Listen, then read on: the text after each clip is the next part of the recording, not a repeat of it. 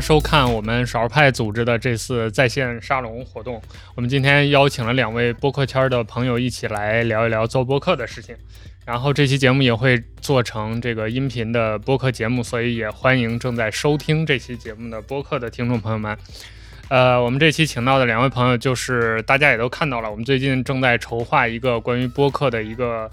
呃，算是一个教程吧，一个栏目，那叫做“一百小时成为播客主理人”这么样一个一个，呃，既是一个栏目，也是一个活动，所以我们就请到了这个栏目的现在的两位主要的创作者婉莹和田石，和我们今天的直播间的朋友一起来聊一聊关于做播客的事情。呃，然后这两位也都是大家很熟悉、很资深的播客的制作人，所以我们先请两位自我介绍一下吧，打个招呼。大家晚上好，直播间的这个观众朋友们，还有后来收听播客的听众朋友们，大家晚上好，我是婉莹。大家好，我是天使。呃，对，这两位都是大家的老朋友了啊，就是常看少儿派的同学，应该之前或者最近都经常见到他们在我们这个节目里面出现。啊，我们今天主要就聊一下这个做播客的事儿，所以我们就聊到刚才我们聊了一半的，就我们现场规划一下，我们今天准备聊啥吧。呃，所以，呃，我们之前有定一个大概的话题，就是婉莹准备聊聊播客圈的事儿，但是其他的可能需要还有啥想聊的，也可以我们先热热场，然后有没有什么两位最近在忙啥，可以先聊一下。好呀，好呀，那个我们反正直播间应该还会有朋友陆续进来，可以先闲唠唠嗑。我跟大家先汇报一下我在干啥哈。我现在的位置，虽然我的这个虚拟背景是西施会的办公室，但是我人是在这个景德镇，呃，浮梁县臧湾乡，完了就是特别难记，反正然后石子园小组就是这块地方。呃，这个是浮梁大地艺术节举办的地方。我今天，呃，从睁眼一直到现在就脚不沾地。刚就我，你看我这头发油成这样，就一头汗，就真的从外面飞奔回来，回来参加晚上的这个直播，在在这个大地艺术节跑了一整天，收获特别特别多。我我来之前以为是那种就是你知道就是那种当代艺术跑到村里来搞一些装置，然后和本地人，就说可能本地人会觉得你们很奇怪，但没有想到一天看下来之后，这个呃。浮梁大地艺术节完全说服了我，有很多非常感人的事情。我今天又哭了好几回，然后我回头放在博物志里面跟大家细说吧。真的是一个非常好的地方，但是就最近太热了。那个大家如果想来浮梁，呃，参观这个大地艺术节，然后玩一玩啥的话，可以等那个再晚一点。我我估计要到十月下旬、十一月份来这个地方可能会好一点。它现在还是三十多度那个状态吗？今天三十七度，明天三十八度。我感觉上海已经就是。就已经变成持续二十多度的这个状态了。对啊，南京也是，南京也是。我我呃，出发之前一看天气预报说这边三十七八度，我真的不想来。呃，还好那个最后呃，就是一边收拾行李，一边我心里在还在在纠结嘛，因为反正也是开车来，也不需要赶火车，就说不来就能不来的那种状态。呃，但最后想想已经答应了人家，就硬着头皮来了，还好来了，因为真的有很多很多收获，这地方特别好。在聊这个的时候，我突然想到了一个跟我们这个。栏目特别有关系的一个话题，就是你们两位，就除了咱们这局要传的这个搁了两年的教程之外，之前有没有想法，或者是有没有一些行动做播客教程这件事儿？因为比如说零碎的参加播客活动被人问，这肯定每个人都被问了一千两百多遍了。但就除此之外，有没有系统的输出的一些想法？想法那肯定是有的，想法，但是想法这种东西是不作数的。我今天还刚吃饭的时候被人拉住问了一通，然后下午还我我最近新迷上了一个节目，我也推荐给这个听众朋友们可以去关注一下，叫《裸辞后的快乐生活》。这哥们儿太逗了，这哥们儿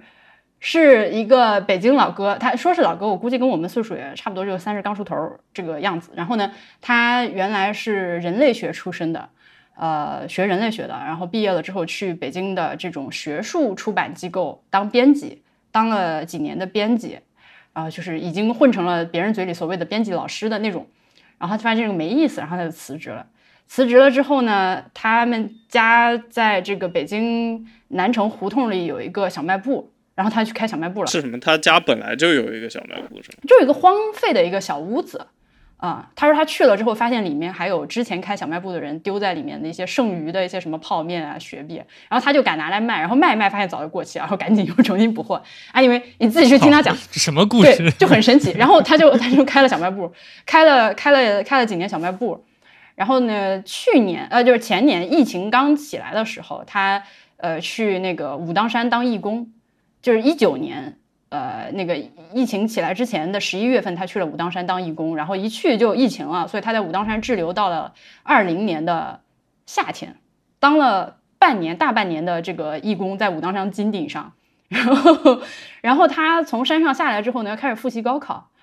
今年参加了高考，哦哦对，成人高考，成人高考然后他，对对对，然后他考上了北京的一个医学的大学去学中医。就总之是一个非常非常神奇的老哥。我我没有看他照片啊，但他自我描述自己是一个那种头已经秃了，但是胡子巨大的一个大哥。然后他的播客呢是在呃，我我觉得他的播客已经可以到了我们回头做播客教程的时候拿来做例子的一个节目，因为他属于那种天才型选手。呃，首先你听我讲他这个人生故事，你就是已经很想去听了，对吧？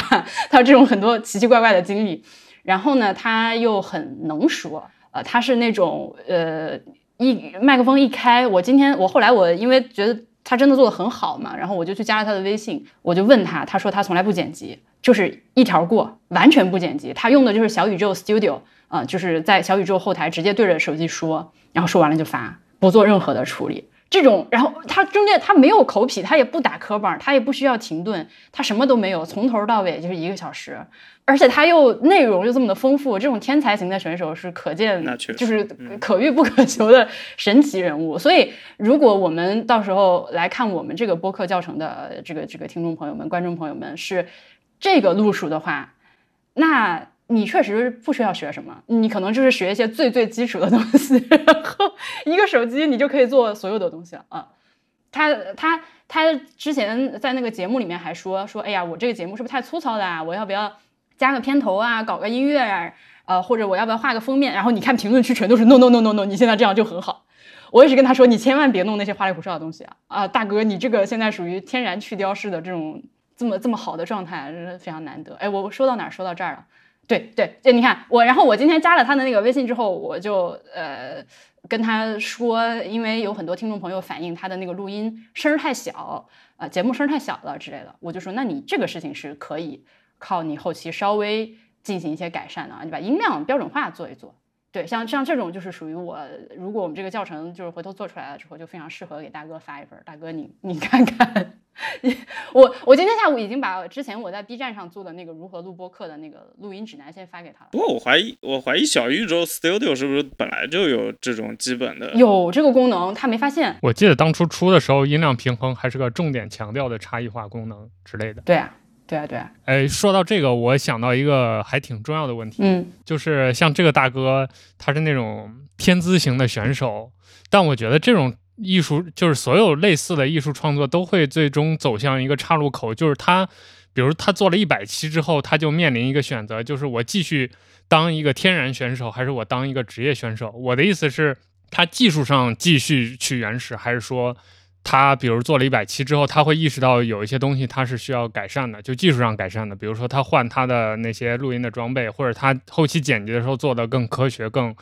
更、更、更条理、更流水线化。我觉得就所有的艺术创作其实都会面临这样一个问题。然后前两天我看朱峰老师在那个极客上还发了一个话题，我觉得跟这个也是相关的，就是大概意思是说，他认为，呃，现在播客同质化，就是能在这里面走出来的那些选手，更应该是那些就是类似于刚才那个大哥那种原生态选手。嗯就是我们之前一直在吐槽这个行业，呃，大家聊的都差不多，然后形式都差不多，就理论上应该是高手在民间，就能打破这个规则的人应该是那些原始的人。但后来他发现，其实一直在播客这个领域创新的，可能反而是那些机构，什么声东击西啊、JustPod 呀，他们在不断的尝试新东西。就我对这个事情有一个观察，就是我是科学派的，就我认为，当你走到那个岔路口的时候，你是最终要走向职业选手那条路，你才能在所谓的艺术上或者在创作上有更高的，就所谓的天花板吧，能达到那个更高的层级的那么一个。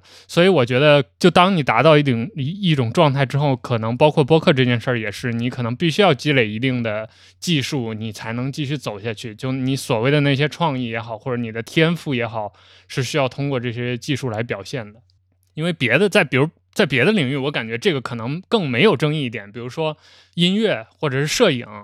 那技术对于这个天花板的推动力是非常明显的。就比如说早些年人类都不知道这个音频音律是怎么分呢，它的音这个 music 的创作可能就就那么回事儿。但是到今天，人类把音乐玩的这么花，就是因为人类对于这个事情认识更深刻了嘛。摄影也是一样，我是感觉是这样的。就所以不知道你们两位有没有什么想法？我觉得，我觉得一个就是播客，它不是一个纯粹的艺术创作，或者或者说可能不是所有人都会把播客当做一个艺术创作来。来搞的，就像音乐，我们现在当然也也能看到一些什么，就纯原生态的那些歌手什么，他当然就也很好，但但就比如说，当这一个人他出来写一本自传，他说我是我是如何唱歌的或者怎么样，当他达到这个的时候，他就不是一个纯粹的艺术表达了。就你艺术表达，你当然可以原生态或者怎么样，但是就是在现实中来说，他就。播客我觉得特别明显吧，就你录播客，你讲话，那你当然可以原生态了。就也有天赋好的，也有天赋不好的。但是，就比如说你要把播客你要分发吧，对吧？你要把播客你要写 show note，你要把它发给你的听众，那你这些步骤它就是一个它就是一个行活吧？我觉得，就你必然是会带来这种，除非你说有一个很欣赏你的经纪人，他帮你搞定一切。那你可以，你确实什么都不需要管，但就大部分人来说，可能就不可能，对不对？独立创作者更不可能。那我觉得就必然会考虑到这种了。我第一反应是我跟尼克的想法不太一样。我觉得如果你，呃，足够天才型选手的话，这些都不重要。就是如果你真的，比如说像我说的那个大哥那样，他特别逗，他不是讲武当山的修仙生活嘛？他就是对着自己日记本说，他一天的日记能说五十分钟。然后他记了二百多天，然后就这种我我，而且我觉得他就是那种你给他个话题，他就能不停往下讲的这种人。如果他确实是能够保持这样的一个又有意思，然后又稳定的这个输出，那他就是现在这个很糙的制作水平，没有问题。他他更到天天荒地老，我都会愿意听的。那个，而且我觉得播客还有一个点是，如果说你真的是一个。有你的独特性和不特不可替代性的一个节目的话，你坚持做了一段时间，或者不用坚持这个词啊，你就是持续的做了一段时间之后，呃，你会有自己的这个被黏住的听众的，那大家就会愿意跟着你一起走，你做什么都可以，除非说是你，呃，我知道尼克说的那种东西是你想要自己在精进，是吧？但是我觉得呢，精进这件事情不是一个必需品，而且。呃，像我这种比较比较比较没有上进心的人，我也不追求这个东西。你你你，如果说是想要就是追求最后做出来的东西有一些制作感的话，呃，一方面确实是要能努努力，但另一方面它也确实是在慢慢的偏离原来的这种天然去雕饰的状态。所以我觉得对我来说不是一个大问题。呃，我还是你这个人有意思，你说话有意思是在我觉得是最重要的。而且我觉得就很多附带的工作，它其实都是被别人做掉了。就像比如说，如果如果这我们讲这个人，虽然我没有听过他的节目，他真的做了一千期。然后他什么都不管，那可能有一天他，比如说他就在小宇宙后台录，对吧？他一千期节目是就，然后小宇宙 编辑他自然会跟你说啊，你这节目做很好，我帮你做个特辑，或者我帮你整理一下，就是把主题整理一下什么的。就这，因为现在就工业化的好处就是这些事情你可以很简单分包给别人嘛。就你可你确实可以不需要，如果你足够优秀的话，自然会有别人来给你做。但不代表那些工作就不存在嘛，对吧？这我们我们能看到这些节目，就代表这些节目它呃这些工作它肯定是有人做，但具体是谁来做，这个我觉得就看情况。就我能想到这个问题，还有一个原因就是上次我们录那个给我们这个这个栏目的内测同学讲课的时候，婉莹有提到窦文涛嘛，然后我就想到，其实你比如说像窦文涛那样，他做锵锵，他可能他这个节目好像做了十年还是多少，就非常非常久，二十年，二十年，对对对，二十年。所以我感觉在这个过程当中，可能比如说你的表达欲或者你天然的就是你天赋的那部分，能支撑你做三年或者五年，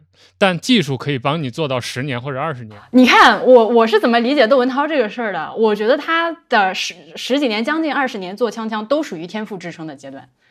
他后面离就是锵锵停播了之后，他沉寂了，也不能说沉寂吧，休息了一段时间之后去做圆桌派，这个是属于呃，我觉得就是制作上显然要比锵锵三人行费劲很多。圆桌派和这个什么锵锵行天下就是属于强制作型的节目了，锵锵三人行就是。电视节目 equivalent 里面的这种什么小卖部的生活，就它的那个制作成本之低，就是一个绿幕，然后三个人开始唠。我我觉得他就是靠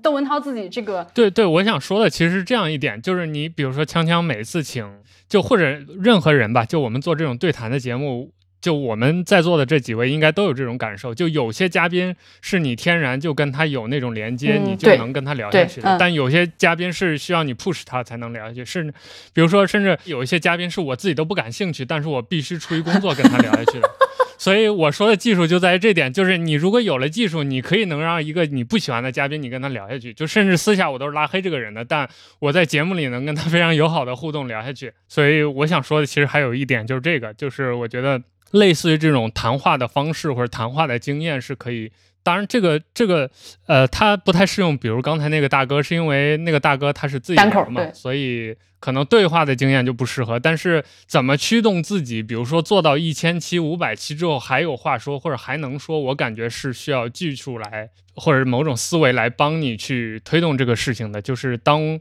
就比如说，我回想我的这个少数派编辑科技媒体的这种身份的话，可能五年前我对于 iPhone 的感觉和热情和现在我对于 iPhone 的感觉是不一样的。但假设我五年前有一个写 iPhone 的工作，然后直到今天我还得写 iPhone，就这个工作还是没变的，但我需要某些东西，我可能是写作的技巧。来让我推动我把写 iPhone 这件事儿完成，我感觉播客或许也会有这样的东西，就或者说它这个东西一定存在吧，只是说我们在讨论的是它占的比例和重要性的。我觉得这恰恰是它变得不是纯粹艺术创作的那一步，就就纯粹你如果纯粹是艺术创作的话，你是不需要说我做到一千期我还不得不把它做下去的，因为那你没有灵感你就不做了嘛，对吧？但只有当把你当它。当做一个工作或者一个 所谓事业的时候，你就你才会有个除了你自己主观的意愿之外，你还会有另外的东西来推动你继续做这件事。那这个时候就你的专业性就很重要。所以我联想到窦文涛也是因为。就在他这二十年的锵锵的生涯当中，肯定也有那些他讨厌的或者是聊不下去的人，但是是节目组或者是其他原因给他凑了一桌，他必须聊下去。比如说窦文涛，他有一个习惯，就是他如果请一个社会热点事件的。呃，嘉宾来，他请了左边的，他就会请右边的人也来说一说。他可能你明显知道你他是赞成左边的，但是他会请右边的人也来说一说。那很显然，右边的那嘉宾对他来说就是需要忍着恶心听下去的那些人。但他会有这种，呃，就这不是他本能的一部分，但他会用他的职业，用他的技术，请对方聊下去。对我，所以我想到这个，我觉得还蛮蛮好玩的一个事情。对，那我觉得这个就是，如果你到个人播客创作者的这个层面上来说，因为他是在电视台工作，然后他毕竟呢是一个真正的传统意义上的媒体人，他对自己是有新闻媒体的要求的。我说白了，大家做播客，你可以对自己没有这个要求，对吧？因为因为每个人对播客的理解都非常不一样，你当然可以把自己当成一个媒体。然后以媒体的这个东西来要求自己，但另外一个方面，你也完全可以把它当成一个，就是我爱说什么说什么，甚至我不对我说的话负责，我就是胡说八道的这样一个节目，你也可以出来做，对吧？所以我觉得你说的那个东西还是一个，就把自己对是对自己有要求的人，或者把自己做媒体的人有这回事儿啊。那我呢，呃，可能不管是现在还是未来，我们就是做那个。我们正式那个教程开播了之后，我可能上来我就跟大家强调这件事情，就是你不必是一个媒体，你当然可以是，你如果能是一个很好的媒体的话，那我谢谢你。中国社会现在需要这种非常对自己有要求的，这个能够坚持输出的，然后不断进步的这个个人的社会性社会记录者，对吧？但你也可以不是。我就今天我们家喵呼噜了两分钟，我就把它录下来发上去。我觉得这是我的播客，就是这个是我想说的，你你可以明白了。就所以我们俩其实刚一直说的这个话稍微有点错位，我觉得点就在这儿，就是因为我不觉得播客是一个必须认真去做的东西。我觉得中国社会也需要好的艺术创作，所以这也不矛盾。哎，那我们接下来要不要就聊一聊婉莹想聊的？哎呦，又得罪人。我是这样的。我我这这这个这个话题是之前我有一天被气到了，被气到了之后呢，我就特别想录一期 B B Edit，就是我眼中的所谓播客圈这个话题啊。然后呢，我还好，就是我后来特别忙，我真的就把这个事儿给忙过去了。呃，但我现在就还记得当时那个生气的心情，因为我觉得非常好笑。就是这个事情是这样的啊，我呃，由于是相对来说做播客比较早的人。呃，那么我对于播客这个东西的认知，呃，我可以很明确的说，就根据我的观察，确实和这两年开始做播客的朋友完全不一样。我现在认识的新认识的，呃，刚开始听播客不久的朋友，或者是做播客不久的朋友，他真的可能就是我百分之九十，我现在认识的，我今天又又认识了好多在在在景德镇这边认识了一些新的这个朋友，那他们听说我是做这个的时候，下一个问题就是，哦，那你是发小宇宙是吧？你是你是在小宇宙上做播客是吧？真的就是我不知道有没有小宇宙的朋友在我们这会儿蹭这个这个潜伏在直播间里面看这个直播啊？你们真的已经成为了中国播客的代名词。他们对于播客这个东西的形态的认知就已经是小宇宙了。你在小宇宙上发的东西，然后你有呃有榜，对吧？你每天有编辑推荐的榜，你有最热榜，你有这这那那榜，你还有评论区，你还有关注数，这个东西是非常晚近的一个历史阶段。早期的播客是那种，就是我录了一个东西，我把它发到网上去，我不知道谁在听，反正我就把它发出去了，嗯，就是这样一个像虚空中喊话的这样一个状态。这个状态我非常的喜欢，因为它让我感到没有压力。凡是开始要介意这个订阅数、播放数以及评论数的时候，我就开始冒汗，我就不愿意弄这个事情。然后第二件事情呢，就是我后来认呃呃开始用小宇宙之后呢，就开始摸到了小宇宙的母公司，就是极客。然后我就搞了个极客账号，我搞了个极客账号之后就开始生气了。就之前我，之前我做播客，对吧？我之我之前我做播客就是我我我 literally 就是我自己，然后在家家庭妇女就是做点东西。我开始上网了之后，我就发现，哎，就有这一群人会因为各种各样奇怪的东西吵吵架，然后开始出现了一个所谓的这个播客的圈子。呃，然后里面就会有一些这个互相的争执以及所谓的瓜，呃，这就让我很不舒服。所以我其实极客这个 app 我也删了好几次。呃，这但这个东西怎么说？你一旦意识到它的存在之后，又有点难以忽视，就无法把目光挪开，就发现哦，还真有这么一群人，他们觉得自己现在在做的播客这个东西是存在一个所谓的圈子的。然后要去介意，就是这个圈子里的派别，以及我在这个圈子里的影响力多大，以及咖位有多大，这种无聊的事情的。我一开始的时候，就是我不知道那个我们的听众朋友们知不知道所谓的金派、海派之类这种鬼东西，对吧？金派嘛，对吧，是吧？大内密谈啊，这个这个日坛公园啊，这个三好坏男孩他们那个就是呃跟宇宙结婚啦，啊，就是就是什么坏蛋啊，就这些吧，这这些什么闲班见的，什么糖蒜，就就就统称金派博客。然后呢，海派播客，我此处全部都有引号，我是不认同这些说法的，我只是复述一下网上的说法，朋友们，海派播客是吧？JustPod 啦，这个就是，反正就是 JustPod 为代表啊。我这种，我我也不知道为什么我被划为海派播客啊，反正我是，据说是我是海派播客的，我是被告知我属于海派播客的。IPN 也被莫名其妙的划进了海派。对啊，我们没有人生活在上海啊，还还是被视为海派海外派。然后，然后，然后我一开始听说这些东西的时候，我真的觉得是开玩笑，就是，对吧？就是就是互互相调侃，就是开玩笑，而且是善意的开玩笑。那我我后来就发现呢，还真有人把这个东西当回事儿，真的有。我就直说啊，那个谁，北京他们播客圈有一个群，呃，叫什么“播客们支棱起来”。哇，那个群我我加了一段时间之后我就退了，我真的很可怕。我是，呃，我完了，我这我说完这个话之后，他们可能回头对吧？回头看了之后要去群里骂我，他们是啥？为什么要报这种可怕的团儿？就是我们能不能就是对自己的个体性认知再强一点？你要做一个节目，你就做你自己的事情，你可以交朋友。Of course，我现在人生中就是可以说百分之百的朋友都是靠播客认识的。尼克、甜食，包括我先生，全都是我今天来浮梁也是因为我播做了播客，他们喊我来这个地方来，就是这个你没有问题，你只要是抱着一个交朋友的心，你和你就是你看得上谁的播客，然后你就友好的去跟他交流。你对他的节目有任何的意见建议，你就友好的跟他提。那如果是你瞧不上的播客，你就默默的拉黑，你也没有必要去公开的骂人家，你也没有必要去黑人家之类的，对吧？就是就是和你人生中做其他任何事情一样，呃，有你自己的朋友就好了。但是你一定要画一个所谓的这个圈，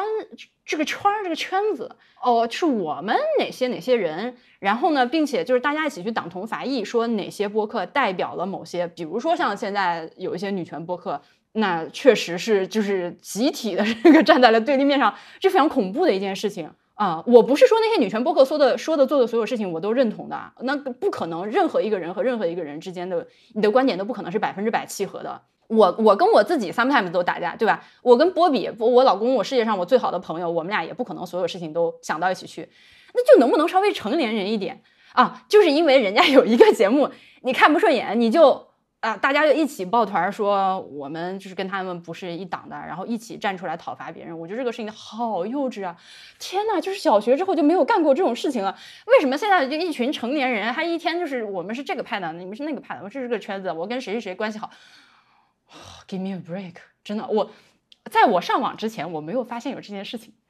后来我开始上网，我上极客，我发现哦，你们这些人是真的在搞这种事情哦！哎呦，救命啊！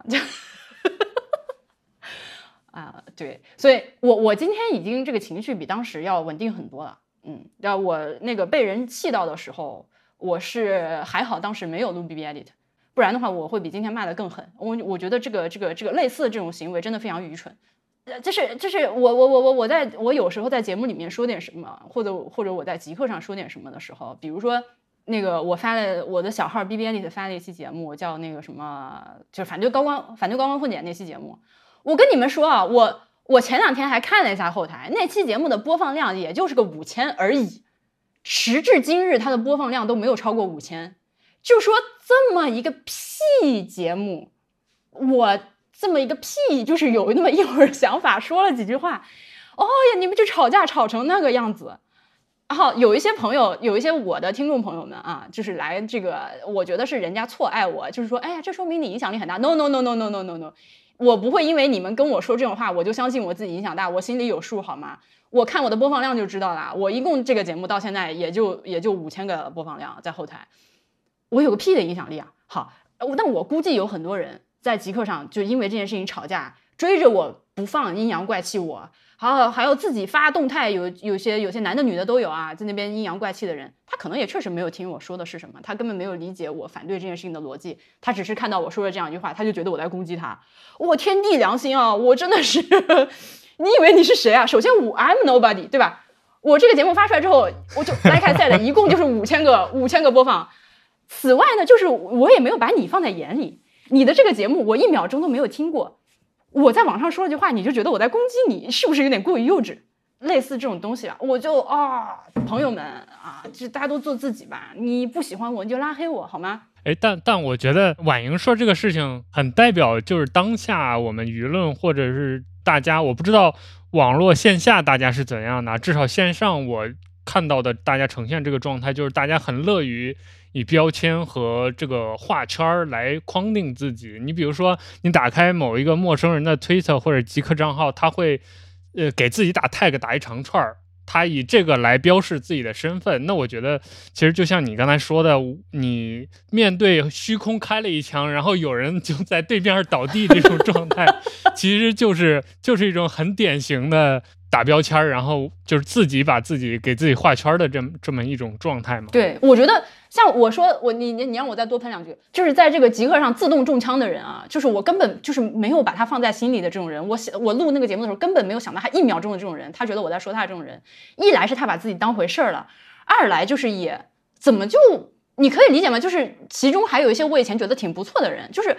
我觉得你是 OK 的，你别的都挺好的，你你只是这个节目里面有个高光混点而已。那这个代表我对你的全盘否认吗？不是的。我我我觉得这种事情，我居然到今天还我不敢相信。我今作为一个成年人，我还和其他成年人强调以及解释这件事情，我觉得这个事情非常的愚蠢。是，确实是这样。对，但你刚才提到了一点啊，也是我想接下来跟你们两位讨论的，就是你们会不会觉得有这种现象，就大家有这种就流量化的现象，或者粉丝化的现象，或者抱团化的现象，是？播客这件事情，听的人多了，玩的人多了，或者所谓变大了、变好了的某种标志呢？你比如说少数派就会，呃，我不知道其他同事啊，反正我和熟悉的同事会开这种玩笑。就以前少数派是真的少数派，就是看的人非常少，然后钻技术的那帮人，所以评论区你不管写什么文章，首页发什么文章都非常的和谐，就大家要么是讨论技术，要么就。即使跟你有 battle，也是那种技术层面的 battle。但是这两年少儿派的这个读者群体明显扩大了，然后选题也扩大了之后，就会看到就是那种骂街的莫名其妙，他们他妈看三行，然后底下就开始骂。的那种人出现了，然后就会跟朋友开玩笑说，这说明少儿派大了或者读者多了，因为就是莫名其妙的人开始进来了。从某种程度上，我会认为这是一个行业变大的标志，就是那些路人，所谓的路人粉混进来，他可能都不知道你之前语境上下文咋回事儿。就然后来了就听了你的一句话或者一个片段，然后他就只凭自己的感觉，然后开始倒过来喷你啊，或者觉得愤怒啊等等。所以你们两位会不会觉得这是一种，就它是一个评判标志吗？或者在你们的观察来说，结合其他元素，比如说，我觉得是一个标志吧。但在不在意这个，这可能是这可能是你的选择。我只能说，就你你如果不想看的话，你是可以不看的。因为我觉得社会环境就是这样吧，就像刚才说给自己打一大堆标签，我觉得就是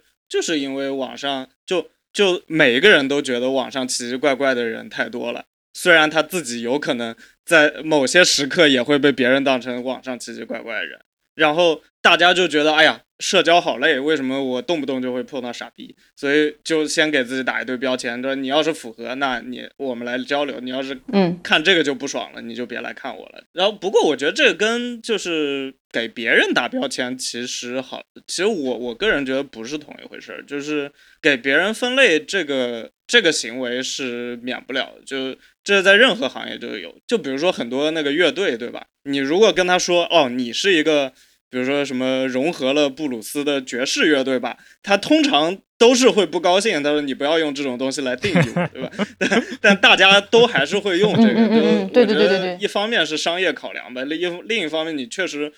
就不能要求所有人他都深刻的去了解每一个博客来龙去脉，就这也不可能。但确实需要一种筛选机制，就我觉得这无可厚非了。但就我我觉得这个可能是两回事儿，而且。而且就现在网络环境，就你你假设你真的做大了，我想大部分人可能你既然在公开场合发出去，还是会希望自己会有多一点听众。那你听众一多，你肯定会有这样的事情。我记得就前几年我发一个节目，然后在喜马拉雅上有一天突然看到我爸给我留了个言，他说太长了听不下去。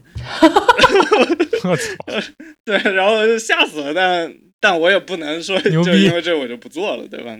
哎，我是想顺便问一下，你们如何看待负面评价这件事儿？就是这是也是当代网络内容创作者必须面临的一个问题吧？但我觉得还是一个挺重要的问题，就是因为不同的人他也会有所谓的不同的心态调整或者看待这件事情的方式。因为我知道的，比如说像极端一点的，有绝对都看的和绝对都不看的。就有的内容创作者他会说，我一条一条，反正你骂我什么都都看。然后像我就是我能不看就不看的，我少数派我自己写的文章评论区我自己都不看。呃，还然后更多的可能就是中间了，就是看到某一条可能比如生气了他就怼回去，或者是怎么着给他删了举报。但是如果听到好评或者鼓励的，他也会感动啊等等。所以就你们两位会怎么看待负评？和包括用户反馈这件事儿，嗯，我我先说啊，这个事情困扰我很久。这个是可能和播客圈子有一点相似性吧，就是，呃，你们知道是有一些人，他是内心极其就道心坚定，就是做自己的事情，而且非常的有自信，别人说什么我不 care，然后可以成功的就是呃只听别人这个这个这个这个优秀的建议，然后啊、负面评论不往心里去这种神仙人有没有呢？是有的，但是非常的稀少。这个人类他就是一个非常介意别人对自己评价的这样一群人。然后你一旦开始有了圈子之后，也会有类似这样的情况。那这个是所谓同行之间的褒贬，对吧？打个引号，同行。呃，如果是评论区的话，啊、我问了基斯几次，能不能？我第一反应是我就不想再上小宇宙了，我就想把我的节目从小宇宙上全面下架。呃，至少是那种就是非常 personal 的节目，比方说 B B Edit 就是我纯个人向的节目，我不介意你们，我根本不 care 听众说什么。那你给我、呃批评建议，最好不是，我不想知道，而他反而会给我带来很大的压力。我看了之后，呃，虽然说虽然说确实是有一些。呃，这这应该说应该说啊，我这这摸着良心说话，是绝大部分的听众的评论都是非常友善的。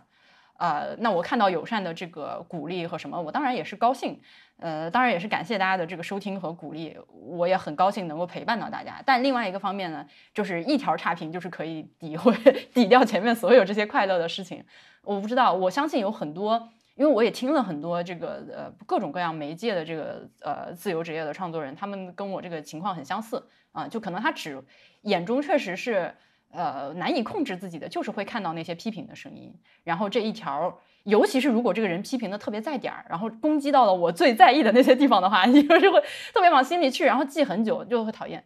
所以，我其实我就我就跟基斯说，咱能不能把这个是吧，这个评论区给关了，或者是怎么样？那现在这个事儿呢，还我不确定能不能做到啊。就如果说不行的话，可能将来在下一次我被气到的时候，我就把这个自己所有节目从小宇宙上下来。对，因为它会离，它会真实的影响到我。我是真的把这个东西，嗯，或者换句话说啊，如果说。呃，你是一个媒体化，就是机构化的运营的一个播客节目，或者说是任何的媒体的节目，你做出来这个节目，你是以一个运营媒体的心态在做。你一旦有了这个心理建设，你就能比我这种人更好的面对差评，因为你知道自己做的是一个工作，然后呢，你能够更加淡定的去面对肯定会有的各种各样的这个这个这个差评和一些波动的东西。呃，尤其是你要有同事。啊，比如说举个例子，我和甜食还有默默，我们一起做蒙台傻利这个节目嘛，我就发现这个节目如果有一些差评的话，我也会生气，但我不会 take it 那么 personally，因为我们是几个人共担这样一个节目的制作，呃的这个压力以及面对评论的这个东西的，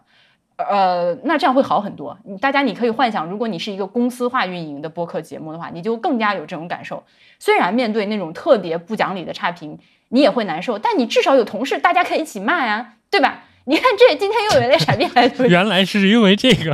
对，那如果是你一个纯个人的节目，你就是所有的差评就是冲着你自己来的，它就是 personal 的攻击，所以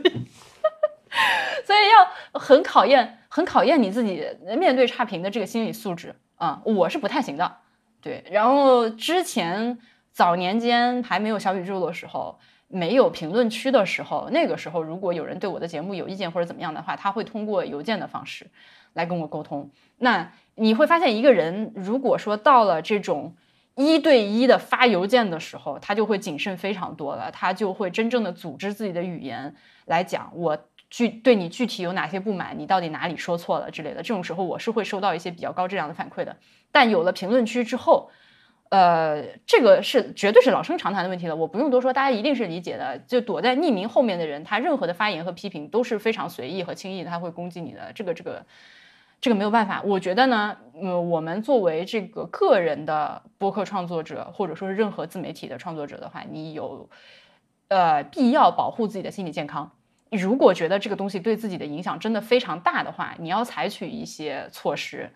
来保护自己，比如说你把评论区关了，或者说你把这个小宇宙卸了，你还是可以在小宇宙上更新，但你就别看，对吧？但这个是很难的，这个我必须承认。如果它不存在，就是不生不灭，you know，就是，但是它一旦存在了之后，哪怕你把这个 app 卸载了，你心里还会想，今天有没有傻逼骂我？有没有新的傻逼？我要不要再把小宇宙下回来看一下，看看有没有钱，对吧？他一旦有了之后，你就会有这种压力。所以，我我我自己是没有什么很好的办法解决这件事情的。我只能说，acknowledge 到，呃，就是共同受到这件事情困扰的朋友们啊，呃，这个这个你不是一个人，大家一起在面对着这种这个信息纷杂的社会，这种评论过于轻易给大家带来的压力。我只能说，你作为一个播客的创作者，到后面尤其是听众略微多一些了之后，开始出现奇怪的人，你要想办法保护自己啊。其中把自己的节目从某些你不想让它出现在的平台上下架是一个很好的办法啊。确实你会损失一些听众的这个这个收听量，但是。呃，我个人认为，如果说你不是特别要依靠这个播客有这个经济压力赚钱的话，那么你的这个心理健康是更重要的。我现在的节目在小宇宙上的播放量大概是，嗯，不一定，嗯，基本上是，呃，五分之一的五分之一到三分之一的这个 B B D 是五分之一到三分之一，然后博物志的话大概是可能有十分之一的样子是在小宇宙上，所以其实我觉得。呃，如果有必要的话，我完全可以牺牲掉这一块儿。不过我估计你这个情况在今天的播客里面应该算少数，就今天的中文播客，嗯，对对对，呃，那我觉得我完全可以把，如果有必要的话，我可以把小宇宙牺牲掉。虽然我，呃，就是很喜欢小宇宙，然后我也有很多在小宇宙工作的朋友，我觉得他们也是真正想把播客做好的。但它既然是一个有这个社区互动性的一个产品，它必然就会有这种东西，它必然就会有榜。呃，对我刚刚忘了说绑这件事情。Oh my god！你们等我一下，我要骂一下绑这件事情。播客圈子就愚蠢，对吧？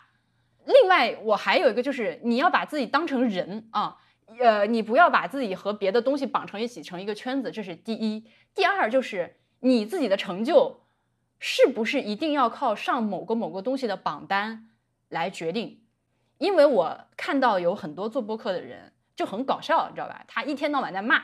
哪个哪个平台，这个平台不好，那个平台不好，这个平台偏心，又是推荐那些哪个哪个节目就不推荐我们，对吧？哎呀，这个平台不行，反正就是变着花的说。但是偶尔有一天他的节目上了首页或者上了什么榜之后，哇，截图发朋友圈、发极客、发微博，感谢祭司，感谢小宇宙。真的，我看到的时候，大哥大姐，你们能不能自洽一点？就是说，咱们做人能不能就是。对啊，是吧？言行合一，知行合一一点。你如果觉得小宇宙愚蠢的话，你要不然就是闭嘴继续用。你要真的觉得受不了，你就退出小宇宙。那你又一天到晚骂他，然后上了榜之后又要截图发朋友圈感谢祭司。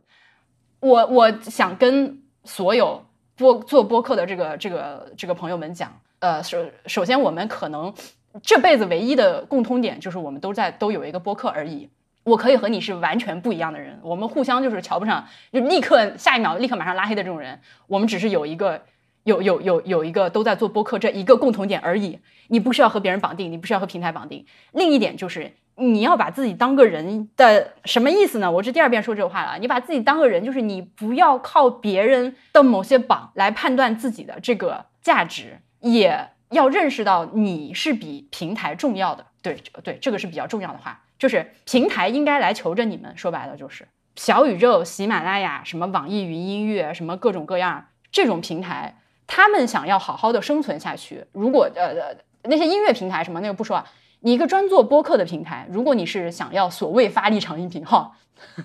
想要做播客的话，那么你这个平台就是应该呃想办法去维护好自己这个播客创作者的客群这个关系，尽量的创作一个。呃，尽量的营造一个好的社区氛围，然后有这个好的这个播客的制作和分发的工具提供给这个播客主们，让大家吸引更多的人来你的来来你的这个平台上创作内容、发布内容，然后在你这个平台上产生流量、产生互动。这个是我觉得应该是这样的一个逻辑，就是我们做播客的这些播客主是甲方，平台是乙方。我刚说的这些小宇宙、喜马拉雅、什么网易云音乐、蜻蜓、荔枝这些什么听听乱七八糟，他们应该有乙方的觉悟。明白吗？就是你不要因为乙方把你的节目推到了那个榜上，你就觉得谢谢乙方爸爸，奇怪吗？你自己听听这个话，就是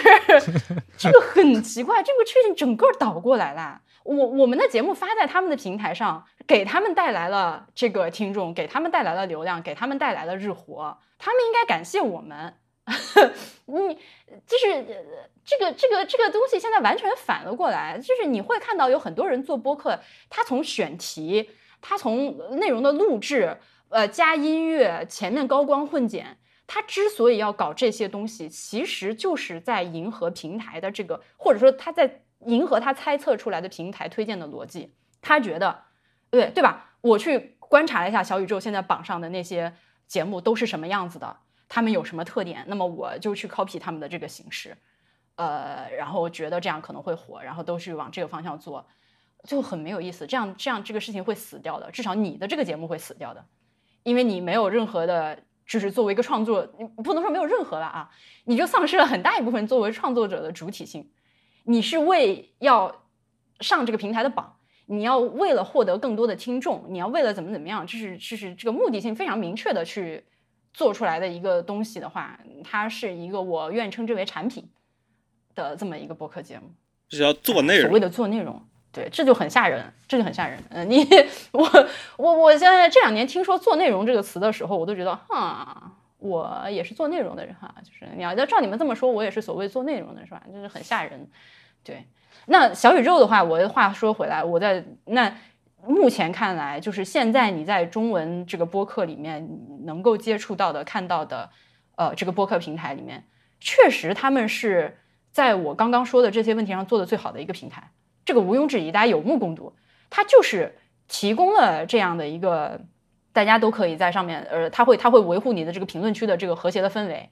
然后他会做各种各种各样的非常用心的这个编辑的推荐，然后他也会有这个专门的编辑，呃，来找到你，帮你给你给你提些建议啊，给你帮你推一下啊，然后他们还做了这个播客录制的后台的一些工具，这个是一个正确的乙方的态度，好吗？小宇宙加油，好吗？就是 我就想说，我对我说了半天就想说这个。大家不要把上榜，你 OK，你上了榜，我包括我自己的这个这个这个这个节目的这个简介里面，我也会跟别人说，我做的《博物志》《哈利波特》《蒙台莎利》这三档节目都是苹果年度精选啊，都不是那种，因为你知道苹果它年度发一个榜，它是其实分很多很多 category 对吧？但它最精华的那个前面的那个部分，那个是十个播客啊，然后后面分很多各种各样的分类榜，那咱。哥们儿做的这不是姐们儿做的这三个播客都上过那个前十个的那个榜，哎，我觉得这个事情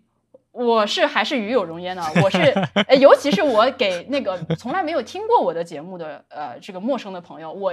我确实是得厚着脸皮跟人家说我有些什么成就的话。那我会把这件事情拿出来讲，因为苹果的这个编辑手动选出来的十个榜，十只有十个播客的这个榜，在我心里它是有一定的含金量。那我愿意拿出来讲。你要说我理不理解，我当然理解。我自己的博物志如果上了小宇宙首页的话，我也会态度不那么卑微的高兴一下，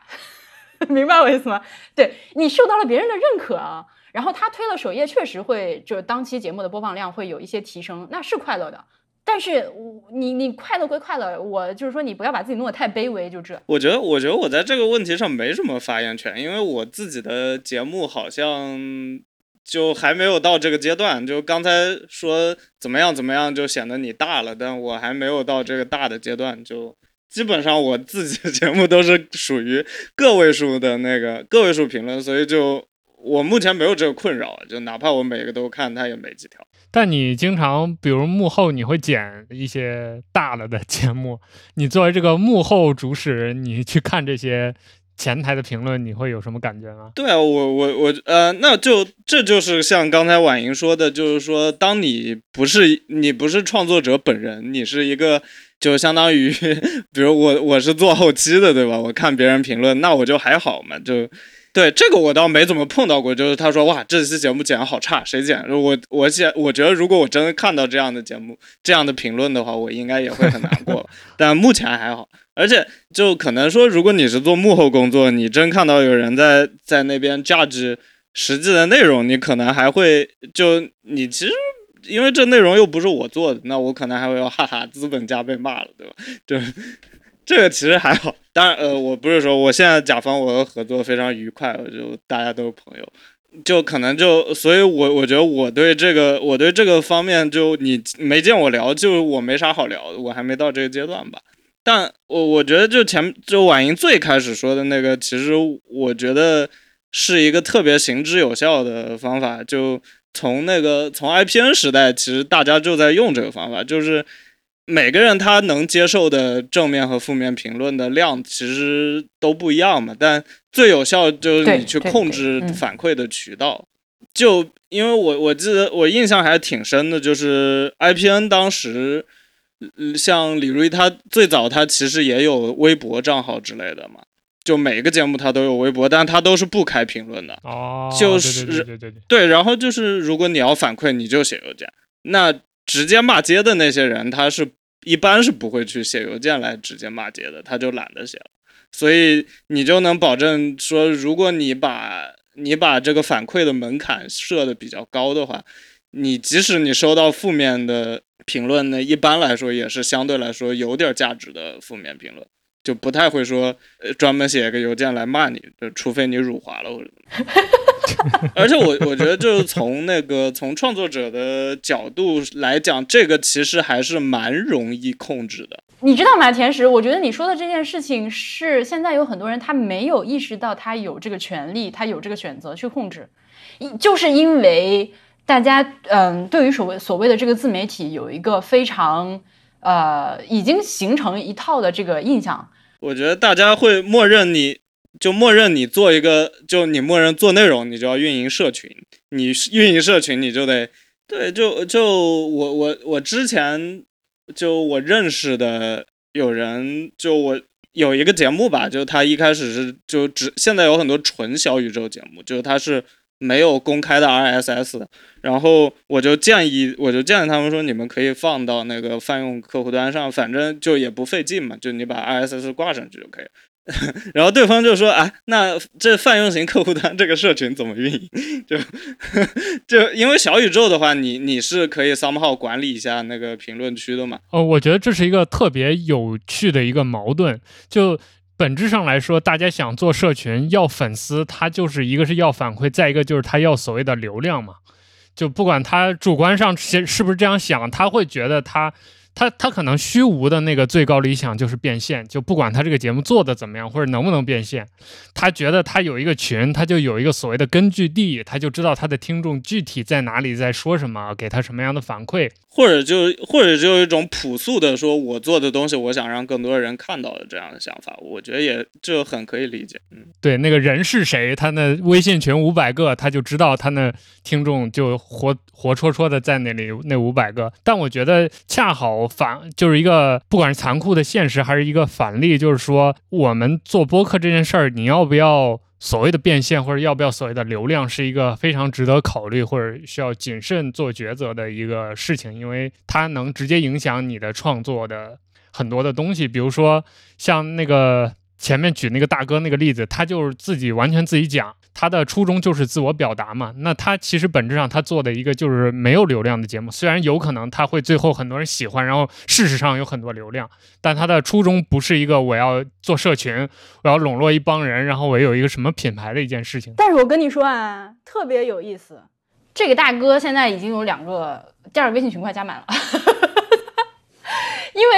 因为这个大哥他是似乎在豆瓣上是挺红的一个人。所以，我因为我平常不怎么用豆瓣儿，所以我之前不了解他。结果没有发现，呃，没有想到的是，我发现他节目好玩，我推荐给我很多朋友之后，他们都说，哦，我之前在豆瓣上就关注他。那我觉得他虽然节目是这样一个范儿的，但他还挺有运营自己社区的这个意愿的。呃，他每期节目里面都有这个，是吧？咱们行话叫 call of action，他每期节目里面都会喊大家来加群。所以，哎，你会觉得是吧？有点意外，就还是他他会，对于有些人来说，可能这个事情他已经非常的，就是自动化，对吧？我既然做了个播客，那我必须得有。对，我说完了，我打岔完毕。啊，对，就是 就还是这就这么一回事儿，就是其实它原本是一个需要慎重。考虑的事情，因为运营社群是需要占很多时间、很多精力的。然后，呃，这个社群这个东西还很容易尴尬，很容易吵架。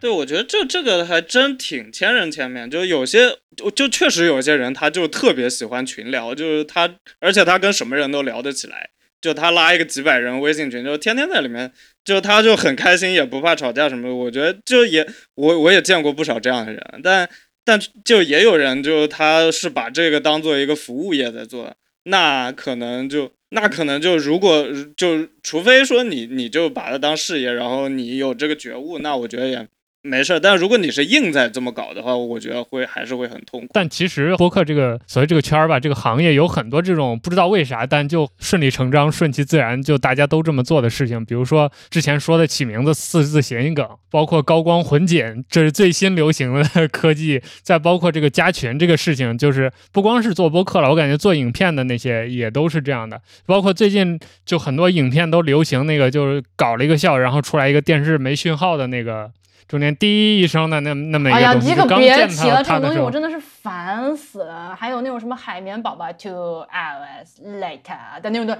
哦，哎，那个东西是十几年前 Casey Neistat 就在用的东西啊！你们能不能学点新鲜的，动动自己的脑子，搞点新东西出来好不好？这真的是连特效都要学人家，我真的是。我觉得就这个这个东西可能就说起来又是老生常谈，可能这个就是因为你如果在大家都用泛用型的那个时候，其实是。就可能这样的这样的现象是比较弱的。然后，就像婉莹一开始讲，但我那个时候有点想插话，但我忘了。就是说，在国内，就是你小宇宙就是播客代名词，那大家就自然会用小宇宙的框架来理解播客这件事情。就就他，你发一期节目，他自然就是会有评，就是会有评论区的，他自然就会参与你这个打榜的。于是他就会在节目里面有他 call of action，就会说大家来评论区互动，大家怎么就因为就比如说你看你看国外的播客，他就不会。就就他肯定也有那个，就比如说他会让大家去他们社交网络怎么怎么样，但他肯定就不会说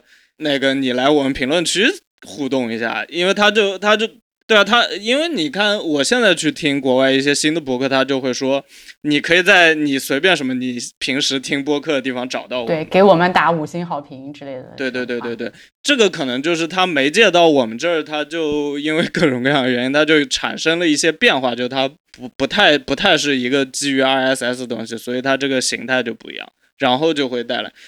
就这个说实话，你要去想一个类似的东西还挺难的。就比如说，你看书或者电影，它就不会这样跟平台高度绑定。就你你比如说，你写了本书，你可能会说，哎，你们到豆瓣上就给我个好评，但你不会直接说你你在在评论就在你书里面写一句话，说在评论区下面留下你的回复，对吧？然后电影也不会啊，对吧？它最多就是说，那你还可以，你可以去时光网评，你可以在你买票的地方评，你可以去豆瓣评。那它它是不依附于平台，但是。播客它就三号就走到了这一步，我我能想到唯一类似的例子，可能就是 Netflix，对吧？就你 Netflix 它自制剧，你可能就是要去 Netflix 上面看，然后它可能就有点绑定。但毕竟影视是一个那么大的，对吧？Netflix 也只是一个小块。但是就播客现在它是这么一个状态。可能我们也没有什么好办法，但就我觉得，就还是需要提醒大家，就播客它虽然现在是这么一个状态，但它其实还是有很多别的方法的。对，现在有很多做播客的朋友呢，我我我觉得可有可能是说，假使小宇宙死了之后，就是。你知道，它毕竟你一个平台运营下去是有很多很多的这个因素的，也有可能说将来出于不管说是呃生意做不下去了，或者是是其他的原因，某一个某一个平台运营不下去，这个在中国都是非常非常正常的事情。我我觉得是这可能是有点近所谓的近科幻状态你的一种幻想啊，大家可以一起来脑洞一下，如果说小宇宙挂了，今天 like 明天敲敲木头，基斯我祝你长命百岁，小宇宙万寿无疆，好吗？咱就是说万一。明天小宇宙挂了，好，会发生什么事情？就是，哎，其实刚才婉莹在讲，还有包括田师说完，我刚才就一直想说一件事情，就我觉得之前我们播客这个呃媒介这种创作形式和比如说现在流行的呃视频媒介相比，有一个很好的一个优势，就是我们有退路，那个退路就是 RSS，就是你再跟哪个平台不对付，你最终是可以退到 RSS。这一步就很弱的这种状态去分发你的内容，你可以，而且 RSS 的好处是你跟，呃，你的听众是保持连接，就他一旦定上了，你俩就勾起来了。但我感觉就是可能很多原生的这种小宇宙的播客创作者是意识不到这个东西的，就包括我们，它其实很危险。对对对，就在之前探讨这个，比如说播客这这些相关话题的时候，我们这一代老一代革命家总会跟 跟后辈强调，就是说这个 RSS 它是呃代表了播客的某种什么什么的东西，但是大家可能总是很难理解，就其实道理也就这么简单，就比如说。呃，一个影片创作者，他如果不传 YouTube、不传 B 站的话，作为一个中文的影片创作者，他等于就无无以为继了。他不可能自己建一个 blog 自己去，他要么就只能百度网盘了。对对对，他不可能靠这个。但是我们播客就可以靠这个，因为我们没有影片那么重，我们的托管成本没有那么高。对，所以这是一个还挺有意思的一个东西。对，所以当我现在有新的朋友，其实我今天也给那个开小卖部的那个道长老哥，我跟他说了，我问了一下他 host 在哪里，因为我发现他在自己的节目里面，呃，反复的去说一句话，就说，哎呀，上次说什么什么就没过审，或者因为他会讲一些就是在武当山上道教的一些生活嘛，他说他就说，哎呀，我说这个算宗教，对，说说这个算不算传教啊？会不会不过审啊？他他会讲这些话，然后我就问他，我说你现在 host 在哪里？你想不想搞一个网站，就很像去推销。我想说，你要不要放到什么 Fireside、Top Talk 这这种地方啊？当然了，老哥后来说听说要花钱，他就不了。但是，对，但是我就想说，如果你有同样的困扰，你会担心自己的节目发出去之后会被平台扼住喉咙，呃，因为哪句话不合平台的这个审核标准，你就上不了架，或者之前的节目被下架的话，那你现在是有这样一个。有非常明确的一条道路放在你面前，你就是有自己的 RSS 就完事儿了。而且我不是鼓励你违法犯罪，大家一定要遵纪守法，好吗？千万不要在节目节目里面说一些不该说的话。但是话又说回来，你你你我们每个人的标准，我就是我们，我觉得我们作为正常公民的这个这个这个标准和平台的标准又是不一样的。因为平台它平台是会层层加码的，而且它是会以它自。它是会以它自身的利益为最优先的。我你你我们大家每个人，你只要是在网上说话，其实心里都是有一把尺的。你不可能说对自己毫无审查，对吧？那你作为一个负责任的成年人，你可以对自己的话负责任的话，那你就弄自己的 RSS，这样的话你就再不怕别人删你的东西、审核你的东西。你这种自由、健康、快乐的状态，哦。啊，对，说说到这个平台，其实平台还有一个特别讨厌的问题，就大家都知道哪一家就总是，也不是哪一家，就某些家就不允许你在节目里以语音的方式提到别家，甚至提到跟他不相干的平台，比如说你不能说你有微信公众号，或者你不能说你有微博，这个都不可以，就非常的 莫名其妙。对，我觉得这种就不不不要不要去不要去伺候他，就不要不要去纵容这。对啊。他这平台都已经是这狗样子了，这个乙方一点觉悟都没有啊！你我我好，你辛辛苦苦做了一期节目，你可能为了这做这期节目筹备了很长时间，花了很多功夫，然后后面还有剪辑、后期什么这个这个这个这个这个平面设计、show notes 剪辑，你把它你把它放到某个平台上，你还不能提一句咱有个公众号，或者是啊。咱就是在哪个哪些哪些平台都能收听，他这还哈还话都不让人说了，这是什么下他的架？你不要让平台来下你的架好吗？你要下这个平台的架。而且就具体的这个 case 来说，又不是说它是什么中国最大播客平台，你要苹果这么干，我还可以理解大家困扰一下，但对吧？有意思的是，苹果反而是在这个事情上管的最少的。就他真的是除了违法犯罪你不能聊之外，你随便他甚至都不管你宗教那些。这就是为什么直到现在，在我心中含金量最高的榜还是苹果编辑榜。不过当然，就我我觉得这这个跟另一个就是之前不是大家老是在说，就不要再吵说什么是播客，什么不是播客。就我们刚才讲了一通，并不是说你不用 RSS 你就不是播客了。对，就是说，只是说，就这条路，它一直到今天还是大家都在用，就还是有它的道理的。而且，就它是确实可以给你作为创作者带来更多的好处的。而且我发现英文世界这种情况更多一点。就比如说，你搜一个特别冷僻的一个不知道是啥，然后你就很容易搜到一个 陈年五十岁老大哥自己开的一个特丑的那种老博客，老博客在写这种东西，特别逗。就我感觉，其实就是理想的。这个或者说成熟的一个内容创作的市场吧，就应该是这样的，就是就或者说大家在评判播客的时候，可能理想的就是那真的就是自己闷声一个人，我爱写啥写。对，而且那种那种评论区都是大家都是写小作文，就各个在那边，然后都跟写信似的，就一开始说您好。然后我看见文章，我觉得特，我觉得特别受用，对。然后最后还有，最后还有署名。对我，我是我是觉得，如果你把自己的节目放在 RSS 上，然后你，呃，就是以这种相对来说比较淡定的做自己的这个态度去做这件事情的话，你可以活很久。呃，我对我自己也是有这个信心的，就是我因为不依附于平台带来的这些东西，所以就是他们都死了，我还可以活着。而你在网上做。很多东西可能这个是核心，可能是而而而且他不碍着你做社群，就是如果你真的想弄小宇宙什么的，他你完全是可以的，就不完全不影响。你想做还是可以做。就那我们今天就聊到这儿吧，刚好九点半一个半小时，挺好的一个时间。也感谢婉莹，感谢天使来参加我们今天的这次直播活动。然后如果有半路进来的朋友或者想给我们反馈的朋友，我们可以。等接下来大家就我们剪出来这个播客版本之后，大家可以再回听一下。经过大量剪辑删改的，不把不能播都去掉的，把我的那些，把我那些指名道姓骂人的东西都删掉啊。呃，总而言之啊，感对感谢我们直播间的这些朋友啊，今天在这个大家都已经放飞了心都野了去玩了的周五的晚上，跟我们聊了一个半小时，听我们喷了喷同行 和平台，害怕害怕害怕。对，感谢大家的支持，谢对，希望我们教程里见，或者我们之后的直播活动里面见。这期节目就到这儿，拜拜。